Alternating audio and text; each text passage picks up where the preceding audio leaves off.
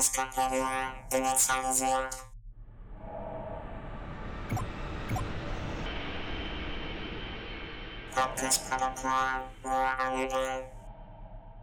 Hallo und herzlich willkommen zur Eskapedia.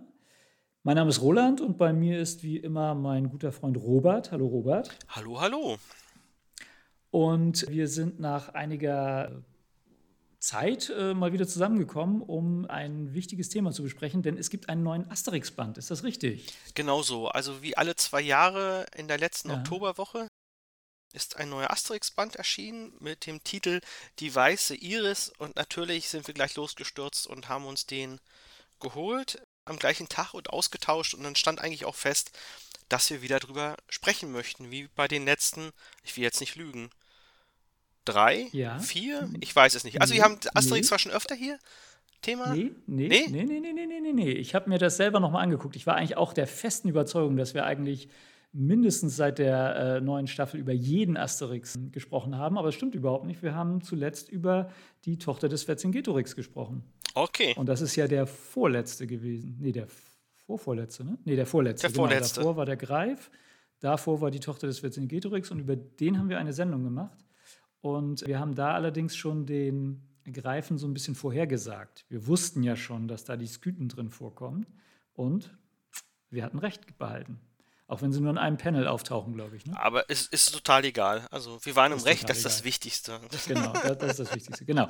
Nee, aber jetzt soll es um den 40. Band tatsächlich, die Weiße Iris, gehen. Wobei ich mit Blick auf die Rückseite nochmal mit Staunen festgestellt habe, dass so obskure Dinge wie Asterix plaudert aus der Schule und Asterix und Obelix feiern Geburtstag tatsächlich in der offiziellen Zählung mit drin sind. Finde ich ein bisschen komisch.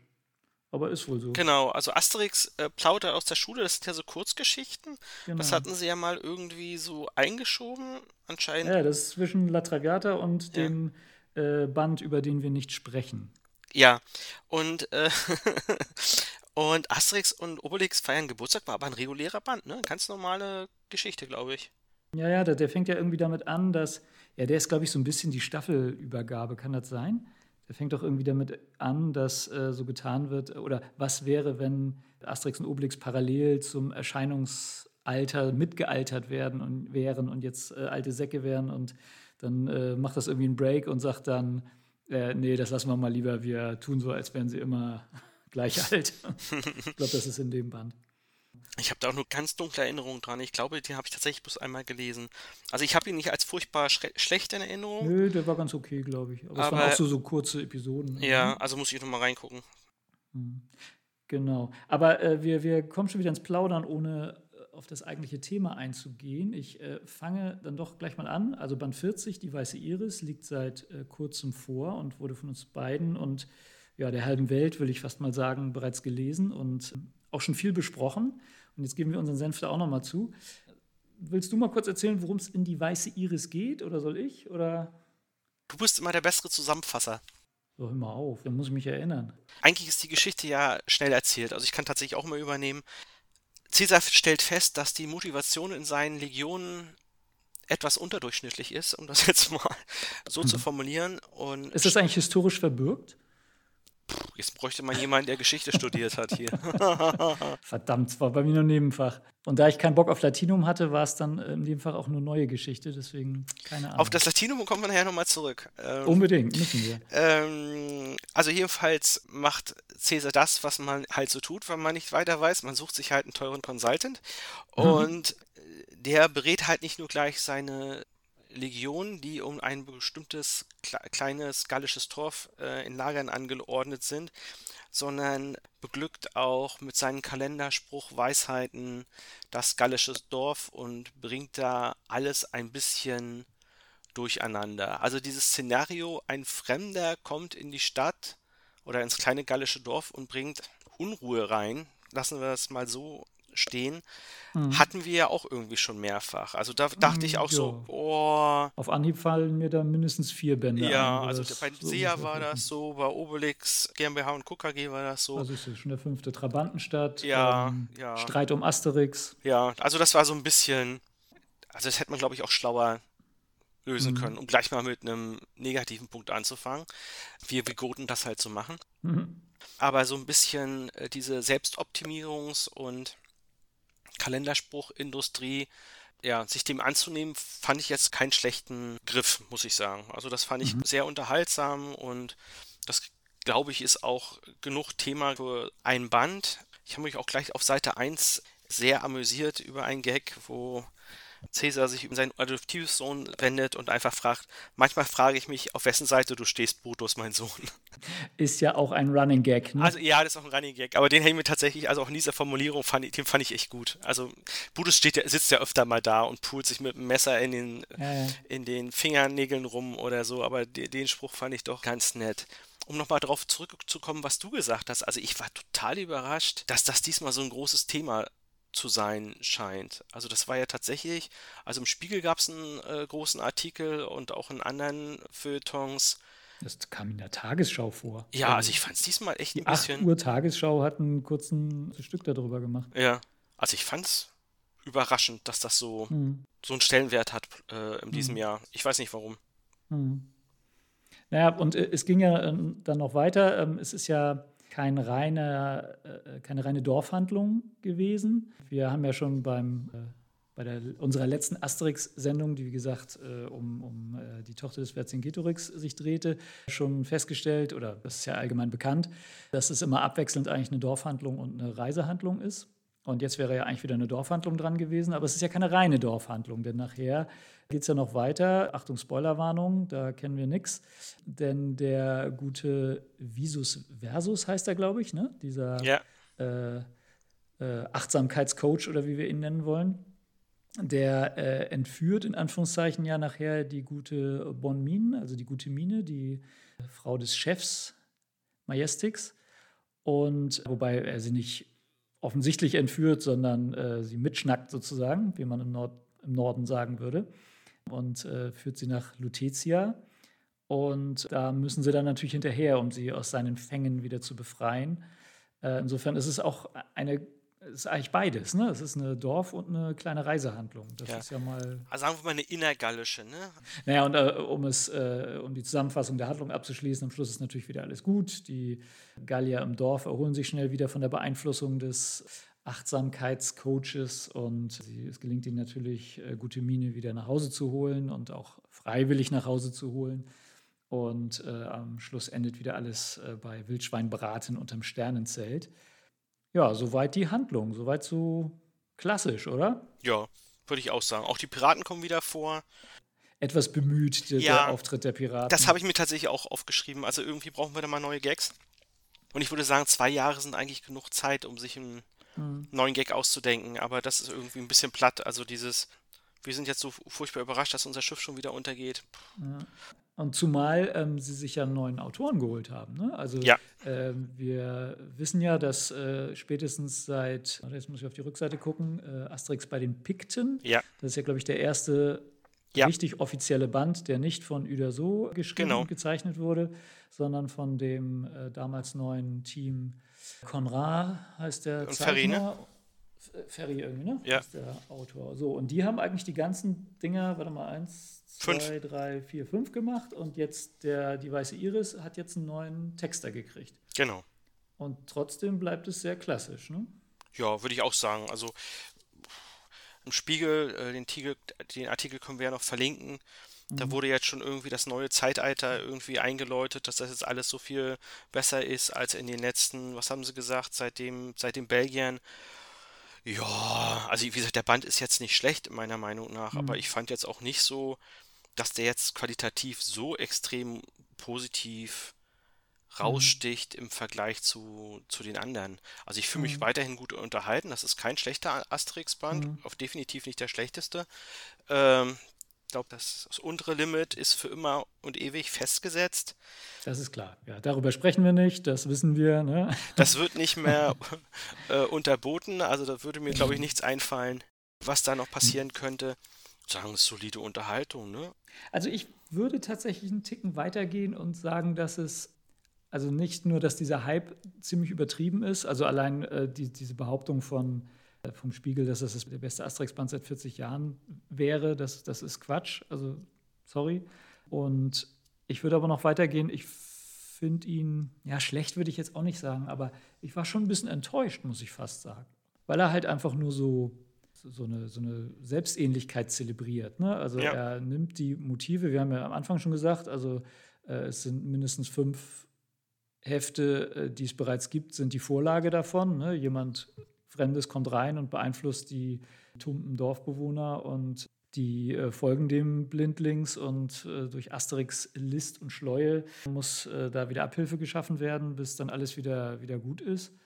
Das war nichts Neues. Dann wird sehr viel, ja, ich fand es auch nett, die Schwester, den, den Bruder von äh, Gutemine mal wieder zu sehen, diesen Homöopathix, der ja in Lutetia wohnt. Und eigentlich, das ist ja ein ganz lustiges Setting, ne? dass die Schwester, der, äh, die Frau des Chefs, einen Bruder hat, der eben der Städter ist und da reich ist und sich halt über den äh, dörflichen Mann seiner Schwester immer so ein bisschen lustig macht und so. Das fand ich äh, in dem, weiß nicht, wo kommt das erste Mal vor? Die Lorbeeren des Caesars, glaube ich. Ne? Ja. Genau. Da finde ich das ja ein sehr lustiges Szenario und das wieder so ein bisschen aufzugreifen äh, oder darauf wieder mal anzuspielen, fand ich schon okay, fand ich nett. Auch die Theaterszene am Schluss, wo sie kurz auf die äh, Obelix-Theatererfahrung im Kupferkessel hinweisen, ist auch ganz lustig, so als, als kleiner, kleine Selbstreferenz. Das ja. Wort habe ich eben gesucht.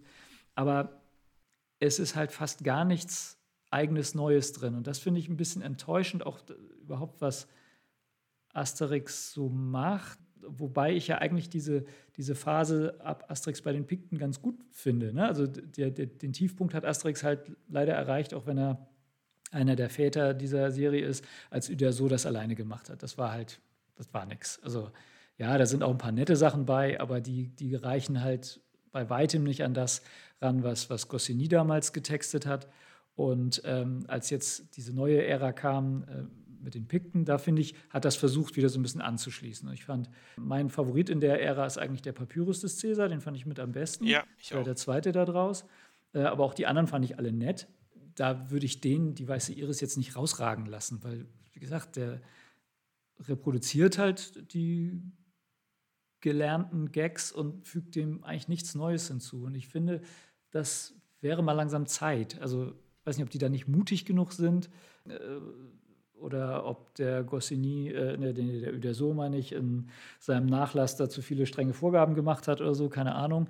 Aber du kannst das halt nicht so weiterschreiben, als wären wir immer noch in den 60er Jahren. Und das, mhm. das tut das leider so ein bisschen, finde ich. Ja. Also, weiß ich nicht. Also, ich will jetzt nicht hier mit dem Frauenbild anfangen, was da ja auch immer noch ein bisschen schwierig ist. Und weiß ich nicht. Also, und dieses. Ähm, ja, es ist natürlich wieder das Dorf gegen Stadt. Äh, das ist natürlich auch ein beliebtes Motiv, selbst bei Asterix.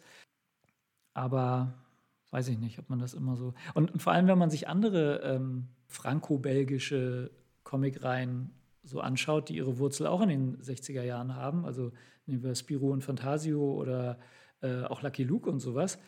Ich finde, dass die sich ein bisschen mehr Mühe damit geben, in neueren Bänden das Thema ihrer Comic-Alben in eine neuere Zeit zu holen. Weiß ich nicht, vielleicht bin ich da auch zu streng. Vielleicht sind die auch einfach konservativer. Also, weil ja. bei der Tochter äh, ja. des Vercingetorix ging es ja auch schon so ein bisschen in die modernere Richtung.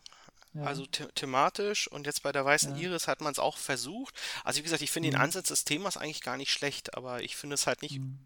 besonders gut ja, durchgezogen, umgesetzt. Mhm auch Uderzo äh, äh, alleine hat ja ein paar richtig gute Bände. Also ich mag den Sohn des Asterix, ich mag Asterix im Morgenland, also ja. also für alle Hörerinnen und Hörer, ja. die jetzt nicht so ähm, bewandert mit der Reihe sind, also auch die kann man wirklich lesen und äh, ich würde sagen, die gehören sogar beide Hefte mit zu meinen äh, Lieblingsheften, aber beide haben eben, wie du sagst, eben auch ein neuen Ansatz. Ne? Das eine ist halt wirklich ein mhm. Land, das wirklich sehr, sehr nicht europäisch ist und das andere ist eben ein Szenario, dass da plötzlich äh, in, in, ein Kind auftaucht oder ein Baby, mhm. was ja in Asterix auch noch nie irgendwie Rolle gespielt hatte mhm. vorher. Ne? Familie, Familienplanung und das war tatsächlich wirklich ein neuer Plot. Ne? Ja, aber was mich bei Morgenland immer ein bisschen genervt hat, dass auf einmal postuliert wurde, dass es regnet, wenn Trobadix anfängt zu singen. Das wurde vorher nie erwähnt ja. und spielt nachher nie wieder eine Rolle. Also weiß ich nicht. Fand ich, habe ich als etwas schwierig in Erinnerung. Es ist auch schon ewig her, dass ich die Dinger gelesen habe. Vielleicht müsste ich das tatsächlich mal wieder tun. Das hat zumindest meinen Humornerv getroffen. also die Odyssee ist natürlich auch ein Klassiker. Ne? Allein die, na gut, das ist jetzt ein bisschen äh, unpassend, da die Anspielungen jetzt genauer zu vertiefen, die da drin sind, aber die sind schon ganz geistreich, um es mal mhm. so zu sagen. Ja, aber ich glaube, Nein. wir haben die gleiche Meinung. Also die weiße Iris, es lohnt sich, aber mhm. den über Asterix-Band da jetzt zu erwarten, also. Äh Weiß ich nicht. Also ich, ich finde auf jeden Fall, man kann sagen, Asterix lebt, das kann man so weiterführen. Ja. Da darf gerne ein bisschen mehr von kommen, aber auf der Basis können sie ruhig mal ein bisschen. Hm. Also, was mir zum Beispiel ein bisschen gefehlt hat oder was man hätte ausbauen können, was der Typ im gallischen Dorf so angestellt hat, hat ja durchaus tatsächlich Dinge verbessert. Oder äh, wie er äh, mit den, äh, was er aus den Römern gemacht hat, dass er denen den Mut wiedergegeben hat und denen ein bisschen Selbstbewusstsein gegeben hat, der, der war ja gar nicht schlecht, der war ja durchaus gut. Also er hatte aus Sicht der Gallier dann natürlich äh, finstere Absichten, weil er die Unterwerfung äh, als Ziel hatte unter die Römer, aber er hatte den, allein, dass er den hier den Verleih nichts dazu gebracht hat, endlich mal frischen Fisch zu angeln. Das hat ja über äh, gefühlt Jahrzehnte, äh, ist ja jeder daran gescheitert, den mal auf diesen Trichter zu bringen. Obwohl, irgendwo kann ich mich erinnern, dass das schon mal einer gesagt ja. hat, warum fischst du nicht eigentlich? Was, das kann ja wohl nicht sein, das muss ja wohl aus Lutetia äh, angeliefert werden und so, das ist ja mal seine Masche. Und der hat es geschafft, äh, ihn endlich mal dazu bringen, zu, zu bringen, frischen Fisch zu bringen. Also der hat ja auch Gutes für das Dorf getan. Ne? Und das vielleicht so ein bisschen herauszuarbeiten, dass äh, daraus einen größeren Konflikt zu machen. Aber äh, da wollten sie sich vielleicht dann einfach nicht drauf fokussieren, um dann doch ein paar mehr Keilereien. Wobei, e-, eines, eines muss ich sagen, äh, was ich richtig mit am meisten gelacht habe oder überhaupt mal geschmunzelt und gelacht habe, war tatsächlich, wie Obelix sich am Roller versucht. Ja. Also das war eigentlich das anachronistischste und deswegen eigentlich doofste da drin, dass sie diese Roller da eingeführt haben. Aber diese drei, vier Panels, die fand ich großartig. also, so, jetzt habe ich's, jetzt habe ich's. Und zack, nächstes Bild liegt er wieder mit dem Ding. Aber sie haben wirklich ein Gag ja liegen lassen, ne? Und das ist zwar, äh, der Helm hat er ja schon auf. Also das hätte man irgendwie noch einbauen können als. Verstehst du? Nee. Also da, da, da, das hätte ich tatsächlich irgendwie noch eingebaut, irgendwie als, als Karlauer. Dass der Helm irgendwo landet? Nee, dass man einfach sagt, äh, gut, dass du einen Helm auf hattest, weil die haben ja immer Helme auf. Das, ja, stimmt. Ja, Ir irgend sowas. Irgend, ja, irgend ja, so, ein, genau. so ein Gag hätte ich da noch eingebaut, äh, aber den äh, Tretverleih fand ich, aber auch ich, äh, auch wieder die Namensspiele fand ich gut, hier DAX im Plus. Ähm, ja, ja, gut, der war ganz gut. Ja. Box Office war auch gar nicht schlecht. Ähm, ja, das, das, das ist, äh, also da haben sie sich wieder ein bisschen, bisschen äh, Mühe gegeben. Also das hat mir, das hat mir gut gefallen. Was mir halt immer so ein bisschen fehlt, ist, ich weiß nicht, ob man das auch immer noch so weiter durchziehen kann, aber sind so die historischen Anspielungen. Ich bin der Meinung, der Goscinny hat sich ein bisschen mehr Mühe gegeben, was weiß ich, irgendwas aus mm, De Bello Gallico mit einzubauen oder irgendwelche Anspielungen halt auf einen Lateinunterricht oder auf einen Geschichtsunterricht oder sowas. Ne? Also da haben wir jetzt hier, hier nur den, was ja auch ein Running Gag ist, das hat der sich ja für die Weiße Iris nicht selbst ausgedacht, dass Brutus halt daneben steht und ein bisschen rumstenkert. Das ist ja, kommt ja oft vor. Ja. Und äh, Uderso hat ihn ja sogar zum äh, Endgegner da einmal gemacht. Ich glaube, in der Sohn des Asterix, ne? Oder wo, wo, wo zündet er das Dorf an ja, mit ja, Brandpfeilen? Ja, ist das nicht das, da? Ja, ich glaube, das ist das, ja. Genau, also da ist er ja richtig der, der Erzschurke äh, geworden. So, ne? Das äh, haben sie ja zum Glück wieder ein bisschen zurückgefahren, weil Asterix funktioniert, glaube ich, nicht mit so äh, fortlaufenden Bösewichtern. Das funktioniert, glaube ich, nicht. So, also außer Cäsar natürlich, wobei Cäsar ja auch nie so der absolute Bösewicht ist. Ne? Also die, irgendwie kommen sie dann ja oft mit ihm auch klar, so, ne? Ja. Naja, und das fehlt mir halt ein bisschen, dass du, ja, du hast auch immer Anspielung auf die Jetztzeit gehabt, das hat Goscinny genauso gemacht äh, und, und äh, allein indem sie Leute haben aussehen lassen wie zeitgenössische Figuren, ne? das, das ist ja auch ein, zieht sich ja auch durch die DNA des, der Serie aber dass so gar nichts Historisches oder wenigstens Pseudohistorisches äh, da drin auftaucht, mehr, weiß ich nicht. Also deswegen hat mir der Papyrus übrigens auch ganz gut gefallen, weil der ja einmal äh, das wieder mal versucht. Ne? Das ist ja das verlorene Kapitel von De Bello Gallico, ist ja im Grunde die Geschichte der Gallier, also um Asterix. Darum geht es ja da. Und, äh, und es wird ja sozusagen eine, wie nennt man das eigentlich, Editionslegende äh, aufgebaut, woher die Geschichten eigentlich zu uns gelangt sind über Asterix. Ja. Das ist, finde ich, das Beste an, an, Ja. an, diesem, Ja. an diesem Band. Und klar, so ein, so ein Einfall kannst du natürlich nicht in jedes Heft tun, aber weiß ich nicht. Irgendwie Ja. finde ich, das fehlt immer noch. Ja, ein bin ich, bin ich voll, voll bei dir. Hinten wird übrigens Ja, auch, um jetzt auch noch ein bisschen ja. Bogen zu machen, äh, zur Idefix-Reihe einen Bogen geschlagen. Hast du da schon mal reingeguckt? Nee, die kenne ich gar nicht. scheint es ja Also jetzt ich, auch schon äh, vier Dinger zu geben. Ich glaube, einen habe ich mir Mhm. sogar geholt. Die sind irgendwie sehr klein, so A5 oder Mhm. noch kleiner, A6 sogar. Äh, ich habe da mal irgendwie so fünf Seiten reingelesen. Ist, glaube ich, auch für jüngere Mhm. Leserinnen und Leser. Hatte mich jetzt nicht irgendwie so abgeholt, aber da können wir Mhm. vielleicht auch nochmal anderer, bei anderer Gelegenheit drüber reden. Waren die nicht mal im Gratis-Comic-Tag auch oder so? Also irgendwie Oh, das kann auch sein. bekannt kommt mir das Aber ich vor, habe aber definitiv ein. Es gab aber auch schon mal vor in den 70er Jahren oder 80er Jahren auch schon mal eine Idefix-Reihe. Also eine ganz andere Ah, okay. inhaltlich. Ja, also viele Wortspiele, um da nochmal drauf zurückzukommen, gehen natürlich in der Übersetzung auch verloren. Ne? Wobei ähm, traditionell die Übersetzer von Asterix sich ja immer große Mühe geben. Und Ja, Was ich übrigens bisher immer noch nicht rausgekriegt habe, aber vielleicht ist da auch gar nichts rauszukriegen, was der Titel überhaupt bedeutet. das verstehe ich auch nicht. Also, äh, Also die äh, gute Mine ist ja auch dabei, öfter mal so die Iris irgendwie zu.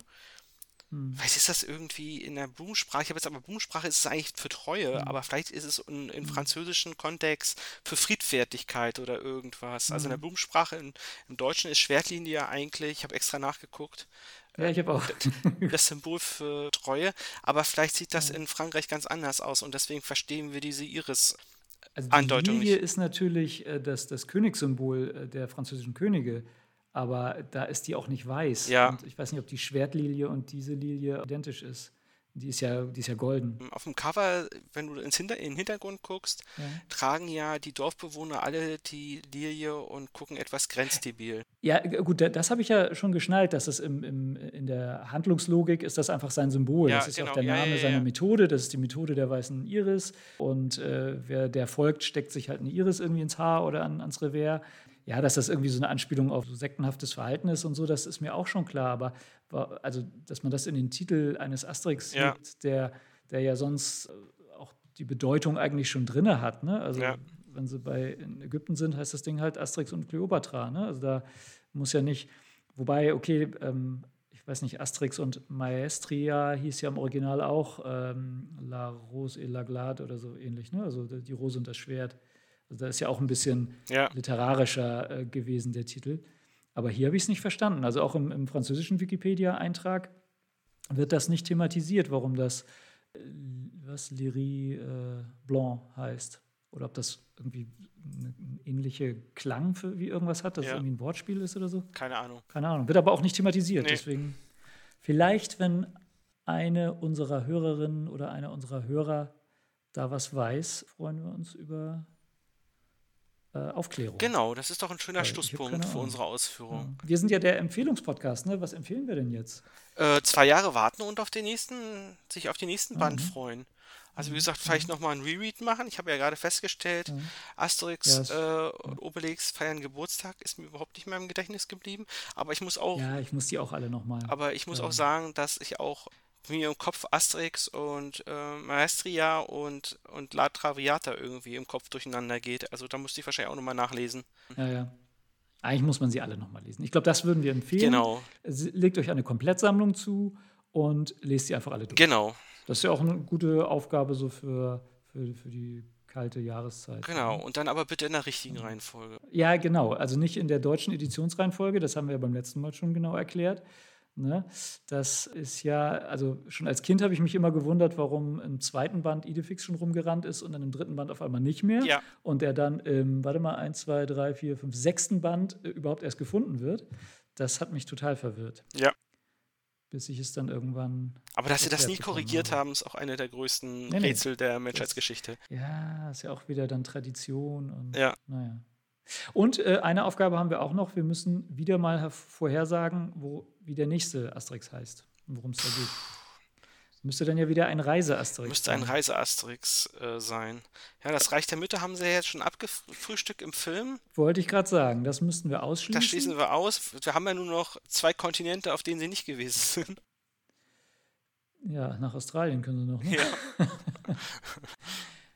Ich meine, sie könnten natürlich mal tiefer nach Afrika rein, Ja. weil in Ägypten waren sie natürlich schon, Ja. also Nordafrika. Ähm, ah, gute Frage. So richtig nach Skandinavien. Ja, in Skandinavien waren sie ja auch schon. Ja, ne? genau. Also, da waren sie schon. Ich meine, sie könnten ja mal den Frieden, mit- ihren Frieden mit den Goten machen. Ja.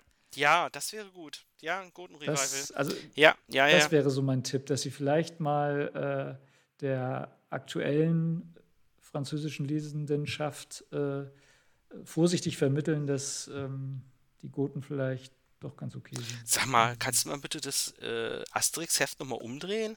Haben die das Cover von Asterix und die Normannen geändert? Warte, ich schau mal. Asterix und die Normannen. Das war doch früher ein anderes Das Cover. Ja, das sieht anders aus. Hast du vollkommen recht. Wer hat denn das Das erlaubt? sieht ganz anders aus. Ja, Vermutlich haben sie das dem Film nachempfunden. ja. Das ist ja, Es gibt auch einen Film. ja, das ist ja verrückt. Das ist ja total anders als. Also ich meine, das mal Ja. so ein bisschen aufhübscht. Okay, gut. Also wieder Aber was gelernt. Sind klassisch, ne? Ja. Wobei ich damals ein anderes Kleopatra-Titelbild hatte. Das war nicht ein volles Bild, sondern. Da stand ja noch irgendwie drin, ein- wie viel Liter Farbe sie. Ja, ja, ja, ja, Ja, ja, genau. das- genau. Die, die Ausgabe habe ich auch. Aber sonst, lass mich mal schauen. Nee, sind die alle so, wie ich sie in Erinnerung Ja, habe? ja, also wie gesagt, ich Genau. blickte da eben drauf und dachte, sah doch früher anders aus. Okay, also wir äh, legen uns fest, Ja. der nächste Asterix-Band hat irgendwie wieder mit den Goten zu tun. Ja, das ist eine sehr gute Idee. Aber den Titel, wie könnte denn der Titel sein? Weiß ich jetzt nicht. Naja, in zwei Jahren wissen wir es. Genau so. Also dann, es Ja. war mir eine Freude Ja, mir auch. und ja, bis zum nächsten Mal. Tschüss. Bis zum nächsten Mal.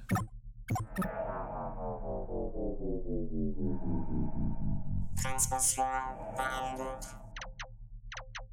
Das Imperium, das Welt.